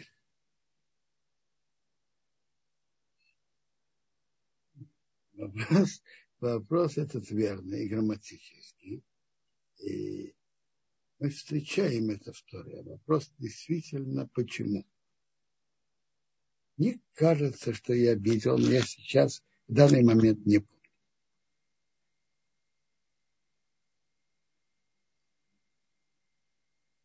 Робинсион, тут есть, если можно, э, одну секунду. У нас наша слушательница Ольга подняла руку. Ольга, пожалуйста, вы можете включить звук и задать ваш вопрос. Ольга? Да. У вас получается включить звук? Возможно, не получается. Ольга, если у вас не получается или не получится, тогда напишите, пожалуйста, ваш вопрос в чат, и мы его озвучим. Если Раф не увидит, то мы его озвучим. Если есть вопросы, пожалуйста, дорогие участники, есть э, на Ютубе, смотрим здесь. Пока нет. И Facebook. Пока Смотрите, нет. Да. Я могу продолжать. Я, э, да, я говорю сейчас об удивительном обещании Бога о сохранении еврейского народа, которое написано в нашей главе. В конце, когда он пишет про о страшных предсказаниях, что не будет дождя, не урожая, и как еврейский народ будет изгнан своей страны, храм будет разрушен, еврейский народ будет страдать, как, как я уже подчеркивал, в стране их врагов. Так есть удивительное обещание Бога, что несмотря ни на что, еврейский народ сохранится. И это удивительное обещание Бога, которое он сохраняет. Бог руководит миром. Это удивительный феномен истории. Если кто-то вдумывается в это, он, он это хорошо почувствует. Многие останавливались перед этим, и многие неевреи удивлялись. Даже, даже враги еврейского народа, как, скажем, Достоевский, удивился, что это удивительный феномен него было психологическое ощущение, что происходит. Э, он удивился. Куприн удивляется этому, Пердяев, и они не единственные.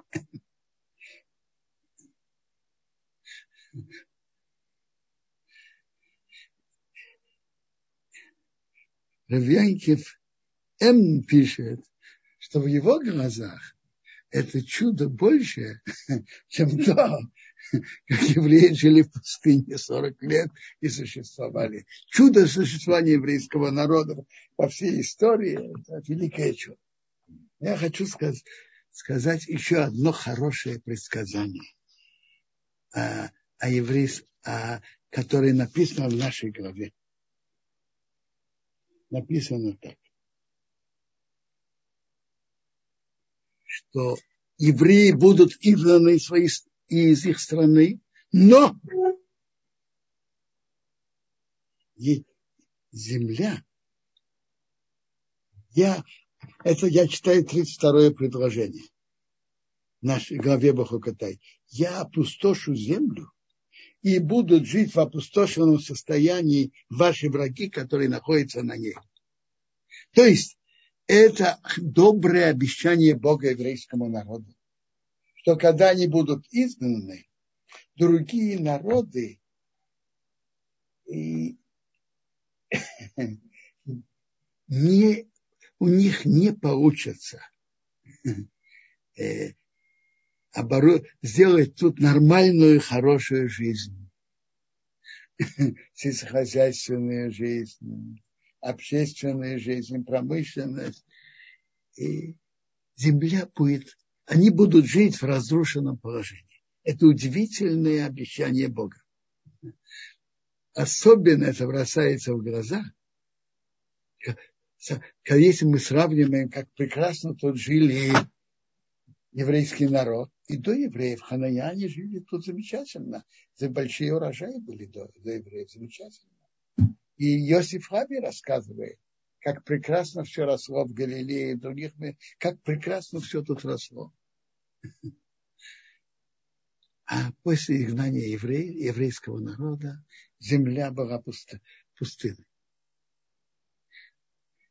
Особенно бросается в глаза, что когда были крестовые походы, по сути дела, это были мировые войны между христианским миром и мусульманским за владение святой землей Израиля.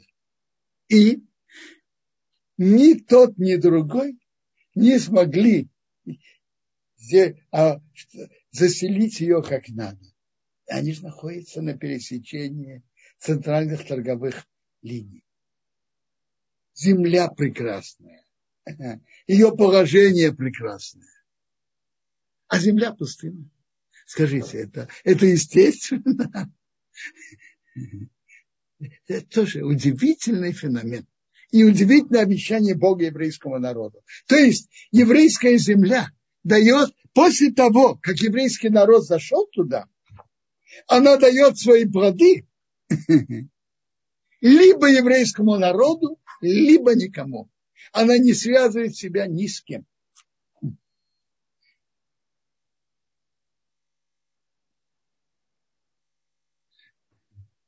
Может быть, вопросы, пожалуйста.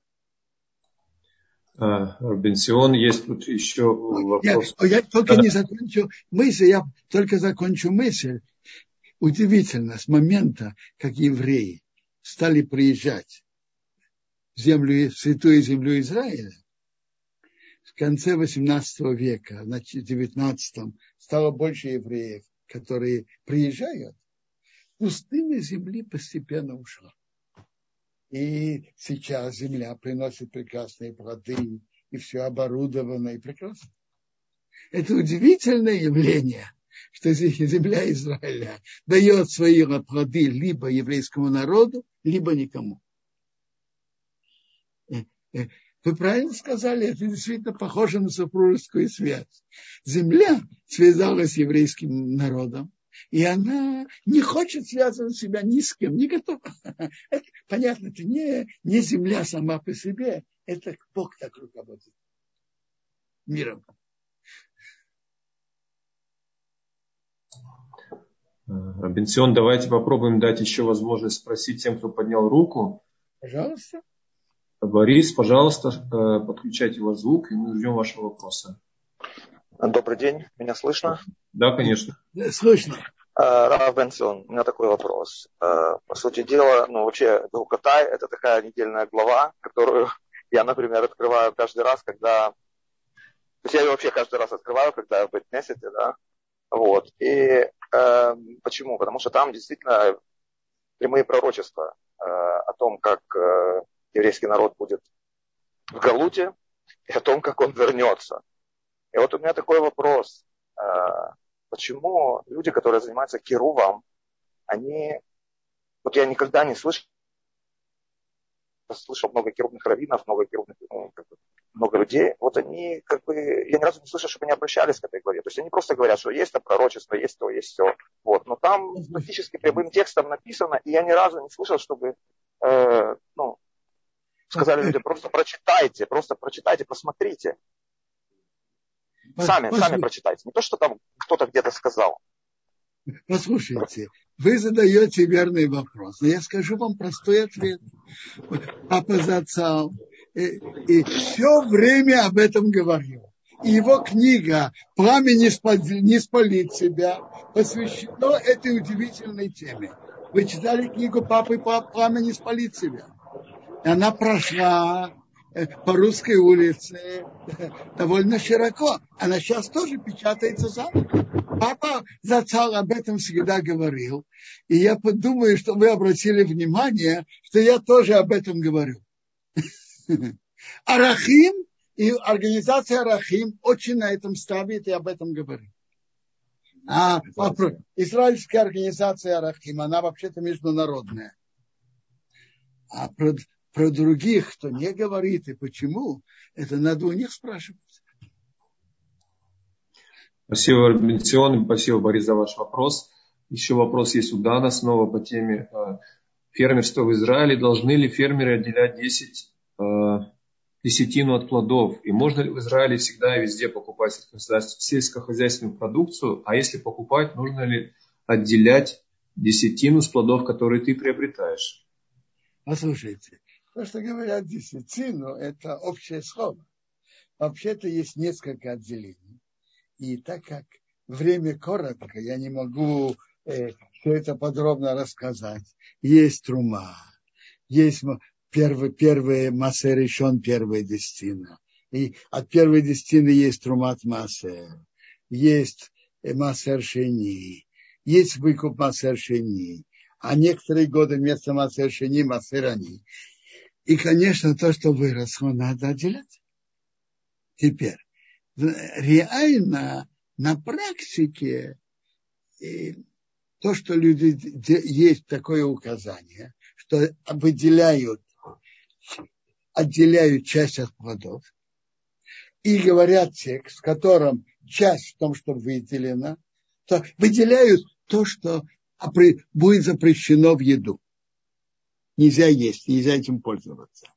И это выделяют. Это немножко больше процента. А само выделение происходит и в этих плодах, которые выделили, и в плодах, которые остались например, первый массер, э, выделяют только трумак дола и трумат массер. А первый массер выделяют в самих плодах. И второй массер тоже во вторых самих плодах в другой стороне. И выкупают это на деньги. Есть и третий год, это массер, они теперь. А второй вопрос, можно ли есть, смотрите, э, если отделили то, что надо по закону Торы, после этого можно есть. Если не отделили, то надо отделить и сделать это самому и есть. Теперь есть, э, есть, тут есть под, под, под каким кашрутом э, продукция это, которая покупается. Если, если можно на них полагаться, что они действительно пасхали людей отделили, и на них можно полагаться, то тогда можно.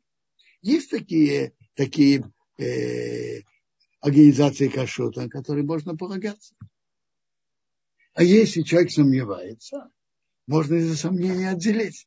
Как Хазаныш выражался, что массер – это не агуна. Если что, возьми, выдели сам и иди, если у тебя есть сомнения.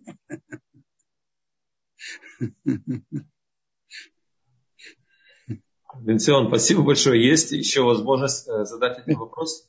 Пожалуйста. Тут э, Нуне из э, нашего чата в э, Ютубе спрашивает, если мы посчитаем 7 на 7, получается 49 лет. Почему юбилейный год 50-й?